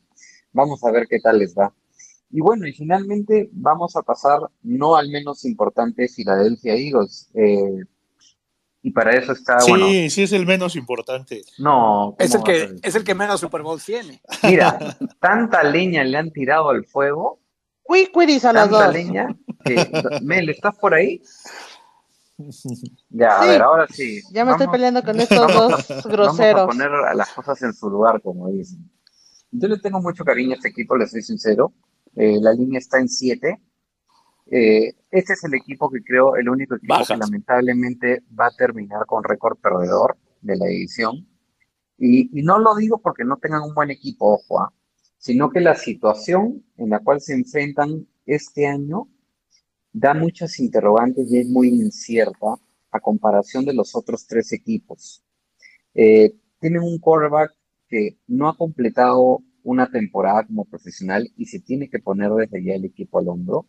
Tienen a un entrenador totalmente nuevo que ya hemos visto muestra algunas deficiencias cuando se presenta entre los medios de comunicación y no sé qué tanto pueda liderar un grupo de jugadores profesionales y que ya en los medios ya está un poco eh, cojeando, por decirlo así como decimos acá en, en, Perú. Eh, pero tiene una ofensiva con futuro, o sea, sobre todo eh, el cuerpo de, corredores, Miles Sanders y Boston Scott, aún son jóvenes, entran a su tercer año cada uno. Los receptores Rigor, Devonta Smith y Travis Fulham también son jóvenes. Y claro, tienen un excelente Tyrant veterano que aún no sabemos, ojo, no sé si han escuchado, vamos a ver si terminan los Bills. Mi querida Mel, ¿cómo sientes a estos Eagles este año? Pues somos una gran interrogante, la verdad porque pues digo, también en el año del Super Bowl no nos daban como los campeones del Super Bowl. Y pues sí, a nosotros sí nos gusta ser underdogs. y lo demostramos justamente en el año del Super Bowl. Sí, es más fácil. Sí, sí, sí. ¿Para, ¿Para qué meternos presión? Mejor damos la sorpresa. Eh, y lo mismo hizo Gigantes en su momento con cuando le ganaron a, a Brady. Los cuatro Super Bowls. Entraron como el caballo. cuatro Super Bowls. Entraron como entraron como el caballo negro. Entonces, ¿para, ¿para qué me lleno la boca diciendo vamos a ser el campeón divisional? No, que el trabajo hable por ellos mismos. ahorita puedo decir misa y puedo decir, ah, sí, vamos a estar en último lugar y a lo mejor y no, y dan las Claro, digamos que tú. Al final del día hoy. Ah, bueno, entonces no digamos nada hasta el primer juego de temporada. o sea, las expectativas hablamos en enero. De, de, tus hijos. Hablamos en, un, hablamos en dos meses no son tan altas y tú vas a estar más como expectante, fanática y decir, ok, si pasa algo bueno, bienvenido sea. Ojo, hago el paréntesis de que a este mismo grupo yo lo voy a tener de regreso a mitad de temporada y hasta el final de temporada para ver qué tal van evolucionando un poco las cosas y cómo van nuestras predicciones respecto a nuestros equipos. Mi querida Mel, ¿es, es así un poco la, la perspectiva que tengo de tus Eagles? Pues mira, eh, lo que acaban de mencionar y lo que acaba de decir Íñigo es bien cierto. Somos un equipo en una totalmente reestructura, que no te puedo decir que este año vamos a ganar la división porque no. Eh, estamos estrenando todo desde el staff médico cuando llevamos como tres, cuatro años que nuestras, nuestro em, peor enemigo ni siquiera eran los equipos de enfrente, eran las mismas lesiones.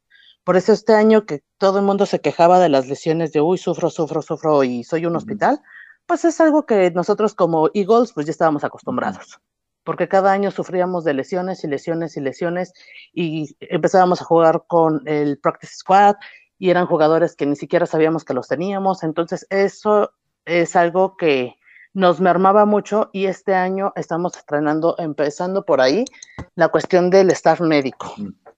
El año pasado también teníamos un head coach que yo quiero mucho a Doc Peterson y siempre fue muy, ¿cómo se podría decir? Eh, muy seguro en la cuestión de prensa, ¿no? O sea, se mantenía seguro y todo.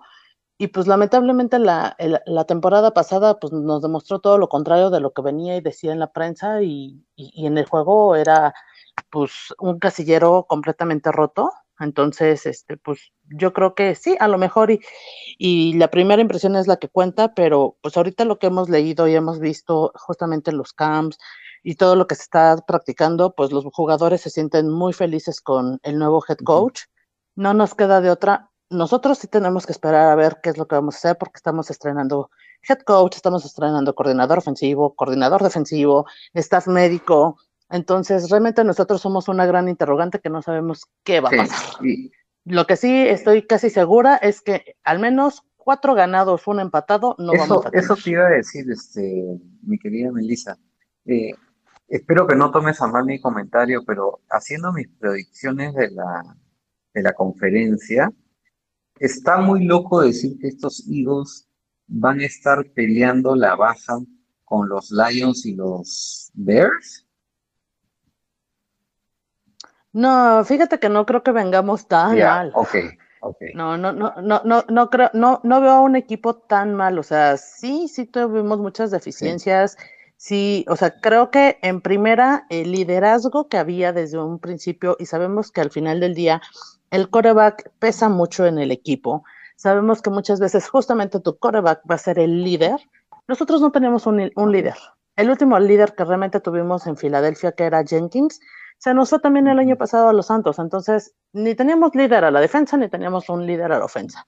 El que medio se echó el equipo al hombro es este Jason Kelsey, que es un superjugador, uno de los mejores centros de la liga, a mi parecer. Y la verdad es de que pues al final del día como que todavía le faltó ese empuje. Tuvimos una ruptura donde Juan ya no se sentía a gusto, donde tuvimos en 17 partidos 13 cambios en, la línea, este, de, combinación en la línea. Eh, sí, efectivamente tuvo un montón de, capturas este, Carson Wentz, pero pues tú lo mencionaste al principio, ¿no? ¿Quién fue el que más anotó este año por aire? En, sí, no habrán sido muchos touchdowns, lo que quieras, pero pues si nos vamos a eso, pues ahí, ahí se ve cómo estuvo la situación. Sí, creo que la Entonces este año... perdón, continúa. Ajá, dime. Eh, este año sí, efectivamente, son, muchas interrogantes porque pues sí, tenemos un nuevo coreback que empezó el año pasado en las últimas jornadas. Este, creo que, de hecho, inclusive nosotros ni siquiera esperábamos que le ganara a los Santos, porque la verdad es que los últimos partidos que habíamos tenido con los Santos había sido de que nos habían ganado y la mayoría habían sido en, en postemporada. Los Santos, si mal no recuerdo, nos sacaron dos años consecutivos de postemporada. No, y también le sacaron un gran triunfo a los 49ers. Sí, esa fue la tercera jornada, si mal no recuerdo, porque veníamos a la baja. Y, fue, fue sorpresivo porque también los 49ers en ese momento venían mal de tantas lesiones que traían. Y el empate con los Bengals sí fue algo bien chistoso porque de verdad se veía que ninguno de los dos equipos quería ganar. Este, o sea, sí, sí, sí, sí fueron. Eh, eh, la verdad, el, partido que le ganamos a, los gigantes también fueron decisiones y, errores de los gigantes, porque pues la verdad nosotros veníamos muy rotos y pues aparte Daniel John se cayó, ¿verdad? No importa que nos hayan anotado, mi Dani, después, no ah, importa, ya se caía, ya se caía. Tenían que mencionar la caída. Te conozco, mija. Ya te, ya te conozco, no importa, no importa. Se cayó con la hormiga tacleadora. Pero anotaron y después ustedes nos hicieron la maldad, que ya te dije que eso se va a cobrar muy pronto. Pero anotaron, no te preocupes. Ah, bueno, no importa. Luego también al final del día también fue importante el triunfo que tuvimos contra los vaqueros, que pues este, los vaqueros al final del día sí, no traían nada Prescott, pero tampoco traían una defensa sólida. Y aparte nos tocó jugar, creo que con el peor este, coreback que han tenido los vaqueros en la banca. El, ¿Cómo se llamaba? Ese, e, ese cuate. Entonces, este, la verdad es que esos dos triunfos, pues, al final del día te saben porque son divisionales y no es porque todos los equipos valgan menos, pero pues sabemos que aquí lo competitivo realmente muchas veces es justamente los juegos divisionales y son los que te van a dar muchas veces el pase. Es verdad. Entonces, entonces, bien o mal, pues esos, esos juegos pues fueron así como que, ok, bueno, pues ya con esto medio nos conformamos Hubo, hubo muchas cosas, sí, hubo demasiadas cosas, pero yo no veo que mi equipo esté tan a la basura como he visto otros equipos. Yo creo que este año hemos reforzado muchas cosas. Este, no, Dani lo sabe y, se lo he dicho en muchas ocasiones y en diversas entrevistas donde nos han dicho, yo veo a mi equipo en una reconstrucción de uno o dos años más. Este, sí, efectivamente también nuestro gerente ha hecho cada selección que dices, ay, en la torre, ¿por qué te trajiste a este y no agarraste a este, no? Y creo que este año, pues por lo menos ya enmendó un poquito el camino en ese aspecto, de trayéndose a Devonta Smith, que pues jugó con Jalen Hurts, se conocen en el campo, sabemos que están conectados, este, se ha visto mucha, y, ¿cómo se podría decir? Pues que se han, se han conectado bien también en, en, esa cuestión del campo. Creo que ahorita este niño nos va a ayudar mucho en esa parte defensiva y aparte, en, la, en, la, en el cuerpo de corredores sí tenemos a un Sanders, tenemos a un Boston este, Scott, Jordan Howard. Un Scott, un Scott. Jordan, ajá, todavía también tenemos a Howard y también nos trajimos a Omaka Parson, que también creo que le va a dar ese otro empuje. En la línea ahorita ya las lesiones ya no las tenemos, también reforzamos la línea, la defensa ya estamos viendo también a futuro, porque ya tenemos muchos jugadores que son veteranos y que ya no les quedan mucho tiempo, como es un Kelsey, como es un Cox, como es un Graham. Entonces creo que también están viendo a futuro de todos estos jugadores que ya no tardan mucho en retirarse, en salir para traer a esa nueva sangre. Entonces sí, a lo mejor mi equipo este año nos vamos a ir en cuarto, en cuarto lugar, no, no lo dudo, pero sí los veo competitivos por lo menos en los dos siguientes años. Sí, efectivamente, y para darle el paso a, a Joaquín, eh, están en reestructuración. Eh, la línea ofensiva tuvo muchas lesiones el año pasado. Eh, yo creo que la clave va a ser construir esa línea ofensiva, como tú bien dices, Melissa, de uno a dos años, para que le dé el tiempo y la confianza a Jalen Hurts en el pocket para hacer lo que sabe hacer y con estos grandes jugadores y estas grandes armas que tiene a su disposición. Eh, este, esta temporada va a ser muy interesante porque son, es una temporada entre quarterback y receptor de la misma universidad, ¿no? Tenemos a Tua con Waddle, tenemos a Hertz con Smith y tenemos eh, a Burrow con Chase, entonces va a ser una, una, una, temporada bastante particular. Y en la parte defensiva, sí, efectivamente también la línea defensiva es la piedra en el zapato para este equipo. Eh, bueno, trajeron a Anthony Harris de los Vikings y Andrew Adams de Tampa eh, para evitar esos pases largos. Vamos a ver qué tan, ante la ausencia pues de Jamie Mills. Y, y bueno, efectivamente, todo esto es un interrogante. Sabemos que todo esto está en construcción. Lo que me gusta de estos Eagles es que, a mi entender, saben, es un poco lo que era la historia con el fútbol team la temporada pasada. ¿no? Lo que, lo, lo que ciertamente pocos esperan de ellos y lo que tú bien decías, Emilia, al comienzo, si es que algo bueno pasa, bienvenido sea, pero sabemos que estamos en una etapa de, reconstrucción. Ahora, eso no quiere decir que este equipo no puede escabullirse y entrar a playoff porque en esa séptima plaza, porque todo puede pasar en este deporte. Pero para darte el paso a ti, Joaquín, Joaquín, ¿tú, tú estás de acuerdo con lo que dice Melissa? ¿Tienes, o, ¿Lo estás viendo con otro prisma? el futuro de estos Eagles?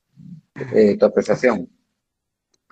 Eh, bueno, eh, casi lo mismo igual, igual lo miro porque al final todos sabemos que casi todo el staff de los Eagles los han sacado y los han renovado, ¿no? Desde el médico hasta el head coach.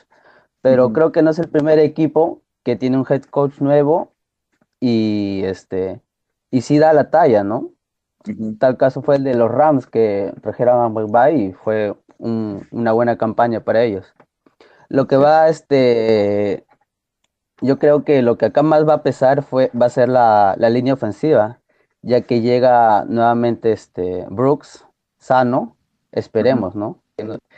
Y, ahora con, con Dickerson, que podría ir de tackle izquierdo, ¿no? O, y aprender muy bien de Kelsey, como bien sabemos, es uno de los mejores este, centros que hay en la liga, ¿no? Ahora, al tener este Horse, al tener una mejor protección, podremos ver si es que realmente eh, acertaron con ese pick, ¿no? Al, porque ya no va a tener que correr eh, con el balón, sino va a poder estar en la bolsa un poco más de tiempo y poder estirar un poco más las jugadas. Ahora, en la defensiva, este, creo que el, ¿no? el core que tiene este, más que nada es la, es la línea defensiva, pues, ¿no? que es con Cox, eh, creo que el otro es, ¿cómo se llama? Graham. Hargrave, Hargrave. Y tenemos a Graham y en el otro lado que creo que este, Barnett va a tener que jugar una buena campaña si es que quiere un, un buen contrato el siguiente año, ¿no? Sí. Y ahora tenemos la edición de Ryan Kerrigan, que yo creo es una buena edición, que esperemos sea de la misma forma que cuando entró este, este, ¿cómo se llamaba? El que vino de los Patriots, el Edge. Chris Long. Exactamente. Si viene y hace la misma función que Chris Long, yo creo que va a ser un buen, eh, una buena línea defensiva ahí. Y ahora, en el caso, por ejemplo, de los backs, siempre vamos a sufrir con los cornerbacks, siempre. El único es Slay, que está ahí, ¿no? Sufriendo. Pero creo que la edición de Anthony Harris va a ser muy buena, ya que es un upgrade mejor que el de Mills, ¿no? Pero de ahí vamos a ver cómo Nick Siriane, si, si Nick Siriane ha aprendido bien de, de este, ¿cómo se llama? De, del head coach de Colts, de, se me Ah, van los nombres. Frank Rage. De Rage, Frank de- Rage. claro, de Rage, porque Rage es un, un buen este, head coach. Cuando estuvo de ofensivo en, eh, en los Eagles, tuvo una buena campaña, pues, ¿no? Y se ha aprendido bien. eh, él es, yo supongo que con Sanders y Gainwell van a hacer una, una buena, este, unas buenas armas con el, tanto en el RPO, ¿no? Y, pero básicamente vamos a ver cómo nos va porque todo es incierto hasta ahora, ¿no? Porque la mayoría, al menos el tándem de los wide receivers, todos son muy jóvenes, no hay alguien que dé ahí el para que aprendan de alguien, ¿no? Y pues nada, pues no, vamos a ver cómo nos va esta campaña y esperemos que no estemos peleando en el último puesto, ¿no? Claro, y que no sea el último puesto de la conferencia como malamente ya estaba mencionando. Ex- exacto. Sí, muy bien. Pero, pero mira, yo creo que no, no, no es mala, no es mala cuestión de que sea un, el último puesto siempre y cuando no nos vayamos en un 0-18, Ah, no, claro. bueno, No, 17. no, no, no, claro. No, no. O sea, a- a- a- ahí, ahí sí me doy un tiro, ¿no? Ni, ni siquiera con Chip Kelly que vino a deshacer al equipo. Aunque sea ganar no- una. Nos llevamos esa. O sea, No, por bueno, entonces, que ¿cu- no. ¿cuántos Por- juegos, cuántas es- victorias es- te es- harían sentir bien entonces? e- es de, es de ley ganarle uno a los vaqueros. Entonces, ah, ganándole ganando esa a los vaqueros no hay. Ganando ninguno, no, pero ganando uno sí. No, no, te- a ver, yo, a ver, No, ¿de eh, si escuchaste bien Manja, o sea, y si no te, te, invito a que te limpies un poco los oídos, yo dije que vamos a ganar más de cuatro y un empatado. Lo mencioné hace rato. Que íbamos a ganar más de cuatro partidos y un empatado. Sí, no sé por qué yo, Entonces, ahí yo está. opino O sea, van a ganar Yo- cinco. Yo no los veo ganando, cinco. yo no los veo ganando más de cinco en el mejor de los casos este año. No, yo creo que sí. Yo creo que sí, porque a- a- al ojo de la NFL tenemos aparte el calendario más fácil. Nos vamos a enfrentar contra unos. Lions. Eh, no importa, mi Dani. Yo, yo, yo, yo sabes que, que tengo mucha esperanza y mucha fe en mi equipo. No tanta como la que los tienen los vaqueros, ¿no? Digo, Sí, no, no, 25 eso sí, años esperando que sea su año. Pues eso sí es, es un wow, ¿no? Es- es- ahí sí, mis respetos para los vaqueros. cómo hablan más ustedes de eso que los propios vaqueros. No, no, no, ustedes, güey, ustedes lo Bueno, mencionaron desde el principio. ¿Yo? Ustedes lo ¿Yo? mencionaron desde el principio. Oye, por cierto, mira, aprovecho, Dije, los vaqueros. aprovecho un poco en, Para ver si ahora sí es en el año. invitar a, a las personas que nos están escuchando para que se vayan animando a solicitar micrófonos por si desean dar alguna, hacer alguna pregunta, algún comentario. Encantados de recibirlos mientras entramos a esta última parte del espacio. Desde ya de por sí les agradezco a todos por estar escuchando y acompañándonos esta noche, que ciertamente acá los, los que se llevan las palmas son mis invitados, ¿ah? Y gracias a ustedes también, muchachos, por cierto. Sigan peleándose. Regresen con Está los lobos. Mira, o sea, yo sí me veo, por lo menos, o sea, yo creo que le podemos ganar perfectamente bien a los 49. Uh, Creo que les podemos ¿De ganar también a. Sí, estás agarrando o sea, carne, o Ahí sea, estás a, lo- lo- a ver, los 40, los 49 ni siquiera, o sea, con Garopolo no creo que vayan a hacer mucho. Uy, uy, pero el sistema de Shanahan no necesita coreback, nada más necesita corredores. Así es. Pero yo sí le veo ganándolo a los 49, ya lo hicimos el año pasado. Sí, el, año pasado. viniendo como veníamos. Yo creo que vamos a tener que hacer una apuesta. Ah, bueno, entonces como lo hicieron el año pasado, también van a ganar cuatro nada más. y empataron. pues sí, a ver, vamos a hacer. Vamos, neta, un oftalmólogo te puede limpiar los oídos. Pues si vamos a hacer lo del año pasado, pues imagínate. Meli, Meli, yo creo ustedes que. Llevan, ustedes llevan haciendo lo mismo de 25 ah, años. Meli, yo creo que, que, en ese partido de los 49ers contra los Eagles podemos hacer una bonita apuesta. Sí, por supuesto, sin problema alguno. Confío en mi equipo. Está muy bien. Sí le, sí le gano a los Jets, sí le gano um, a los Lions. Los Broncos tampoco los veo tan fuertes. Cuidado con los Broncos, ¿eh? Yo, no, no creo que los Broncos vayan a. Está muy bien. Yo creo que sí, le, sí podemos ganar unos seis partidos. Sí veo ganándole de a mínimo a mis águilas. O sea, de, de, de cuatro y un empate pasamos a seis seguros. ¿Eh? De mínimo, mínimo. Yo creo que si nos que en el peor de los casos, yo creo que si nos en el mejor escenario, máximo, vamos a pasar máximo, a que los Eagles llegan a Y máximo seis, ¿no? También. Uno, dos, tres, cuatro. Está como en el calendario en la mano ahí, ¿no? Haciendo este, este sí, este no.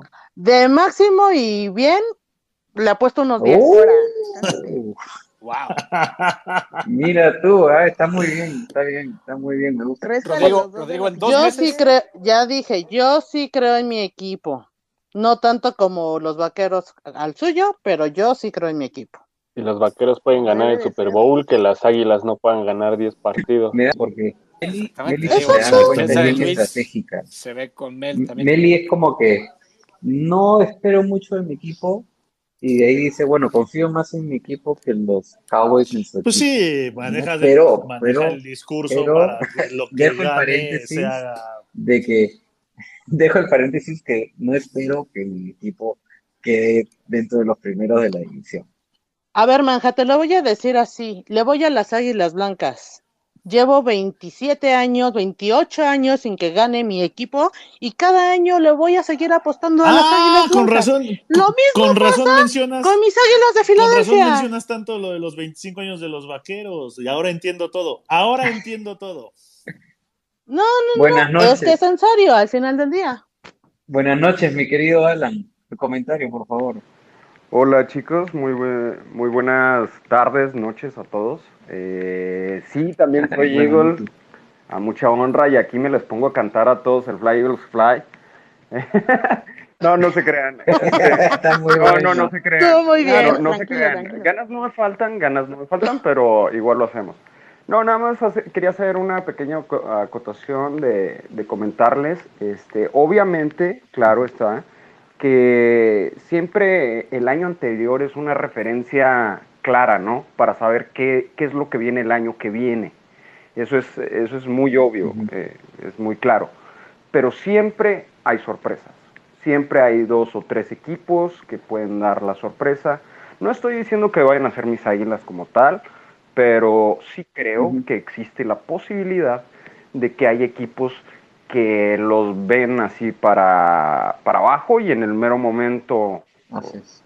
que pasó, ¿no? O sea, como por ejemplo el ejemplo de los 49 que no daban una y, y en el año del Super Bowl cuando perdieron con Kansas City, este, se renovaron y, y no nadie esperaba mucho de ellos. Eh, algunos jugadores eh, tomaron un, un rol de relevancia importante por, por decirte un George Kittle de quinta ronda y, míralo ahora, ahora es, un, es uno de los mejores Tyrants, si no es que el mejor de la liga, entonces son pequeños detalles que a veces no los tomamos en cuenta y el pensar, el simple hecho de pensar que por el hecho de que el año pasado se vieron ciertas cosas, ya vaya a tener que ser igual el siguiente año, es uno de los errores más crasos que cometemos como aficionados. Entonces, yo les abro la posibilidad a todos ustedes de que este, se den cuenta de que existe la posibilidad de que uno de los cuatro equipos realmente eh, se meta a- al juego de conferencia ¿eh? de, de la NFC. Entonces, Es una situación que, a, mi, a mi parecer, eh, sí, como Águila yo veo más debilitado en comparación de los otros tres, pero nada más ahí para que lo tengan en, consideración. Y pues muchas gracias por, por dejarme ser parte de esto. Les agradezco mucho y saludos a todos.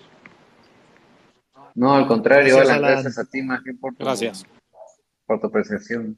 Sí, claro, y, y, evidentemente lo que dice él es cierto, ¿no? Siempre hay sorpresas, tanto en el aspecto positivo como en el negativo, ¿no? Me cuelgo un poco del ejemplo que dio de los 49ers. También el año pasado los 49ers era el equipo que muchos esperaban podía también llegar lejos en base a lo que mostraron en la temporada del 2019. Muchachos, nos hemos extendido de más en esta oportunidad. He abusado tremendamente de su tiempo y por supuesto que se los agradezco de antemano nuevamente. Eh, les voy pasando la batuta para que ustedes puedan despedirse de su público y, que nos digan dónde los pueden encontrar en las redes. Comienzo contigo, mi coach. Adelante. Muchas gracias, Rodrigo. Y bueno, saludar a todos, a todos, eh, algunos ya teníamos el gusto de conocernos. Y simplemente es debate, es discusión de la NFL, del deporte que tanto nos apasiona y es un claro ejemplo de, de esa pasión por el juego. De, de todas formas, estaremos pendientes de todos los equipos, de todo lo que sucede día con día alrededor de la, de la NFL y siempre es un gusto compartir opinión, compartir discusión, compartir eh, puntos, puntos en contra, puntos a favor de, de, nuestros equipos y de los equipos contrarios y que la gente lo esté escuchando y lo esté compartiendo y esté participando con nosotros, pues es también un, un halago para, para el trabajo que, que hacemos. ¿no? Entonces, agradecerle a todos, agradecerte a ti la invitación y felicitar por esta iniciativa, por estos eh, análisis, estos espacios de análisis por conferencia que estás realizando a todos los amigos de Casco Parlante, Rodrigo. De verdad, una felicitación por ese trabajo. Y bueno, yo estoy a la orden. Estoy a sus órdenes también de todos los que participamos, de toda la gente que nos está escuchando. Y por supuesto, me pueden seguir en, en mis redes sociales, ahí en Twitter en arroba de manja y en Instagram como coach-manja. Ahí me pueden seguir. Y buenas noches a todos. Un saludo y un gusto haber estado aquí. No, el gusto es todo mío, coach, y, efectivamente este es el objetivo que buscan estos espacios, ¿no? Pasarla bien, divertirnos, dar una opinión subjetiva y molestarnos un poco entre nosotros. Mi querido Luis, tus últimas palabras, por favor, gracias. Uy, Luis se nos fue también otra vez. Ya se fue. Ya no, ya, discúlpame, discúlpame, discúlpame. Hay temas con el micro. No, este, al contrario, muchas gracias a ti, este, por la invitación y, y pues como habíamos, este, platicado desde el principio, ¿no? Esta obviamente es, al igual que todas las demás, una división de la que siempre se va a hablar. ¿Por qué? Porque obviamente no por nada es la única división que tiene a sus cuatro integrantes como campeones de la NFL, entonces eso significa que es una una división bastante interesante. Eh, y pues nada, veremos, como dices, eh, qué, tal, qué tal nos va eh, al principio de, la temporada, a, la mitad de la misma y, al final, ¿no? A ver quién, quién sobrevive. Y sobre todo, pues empezar a rezar, ¿no? Porque podremos tener los mejores equipos, podremos tener las mejores ofensivas o las mejores defensivas, pero aquí también juegan mucho los coaches y creo que de los cuatro probablemente solamente se haga uno. Entonces creo que ese va a ser un papel fundamental también el, el análisis de los coaches porque son tanto George como eh, Siriani y obviamente McCarthy están van a estar en el ojo del huracán toda la temporada entonces pues pues vamos a ver qué, qué va a pasar con estos con estos equipos no y pues Nada, eh, gracias por la invitación. También si gustan, obviamente está el proyecto de Kickoff, en donde están las opiniones de algunos de los temas, obviamente de este deporte que a todos nos encanta, no por, no por nada estamos aquí. Y también eh, en Twitter, ahí estamos a veces em, platicando de lo mismo, igual para los temas de, del fantasy, por si a alguien le, le encanta ese, ese juego. Entonces, pues a la orden, Rodrigo, y muchas gracias otra vez por la invitación y pues ojalá que nos veamos en el divisional contra los 49, porque el final, la final de conferencia de seguro es contra los Bucks. Pero el, el, pero el divisional igual y, y ahí nos podemos ver, amigo mío. Un abrazo. Muy bien, Luis. No, encantada. Un abrazo también a la distancia. Mi querida Dani, mil, mil gracias por estar en este espacio. Te agradezco enormemente. Por favor, tus saludos y palabras finales. No, muchísimas gracias a ti y a todos los que estuvieron aquí con nosotros, también a los invitados. Ya saben que aquí es debate tranquilo, de alguna forma. Pero muchísimas gracias por la invitación y pueden seguirme igual en redes como la número 9, como dijiste al principio. Eh, ahí estamos para platicar todo lo que pasa con los gigantes, eh, la división también, y ya, ya veremos qué, qué pasa en la temporada. Estamos todos, creo que ahorita, muy optimistas, pero ya se verá la realidad después y ya veremos quién, quién tuvo la razón y quién no. Pero muchísimas gracias y gracias por escucharnos. Sí, no, mil, mil gracias. Inigo, mil, mil gracias por, por aceptar la invitación, gracias por estar con nosotros y abusar de tu tiempo y ciertamente comentarios bastante acertados y muy positivos de tu parte. Al contrario, Rodrigo, muchas gracias a ti por la invitación, por crear este espacio, este espacio de casco parlante. Eh, me uno a la, felicitación de, Coach Manja. Eh, pues gracias por la invitación. Muchas gracias a, nuestros, a nuestros colaboradores en este espacio, a Mel, a Dani, a Luis, a Joaquín y por supuesto al coach eh, Manja por este debate pequeño que, pudimos hacer.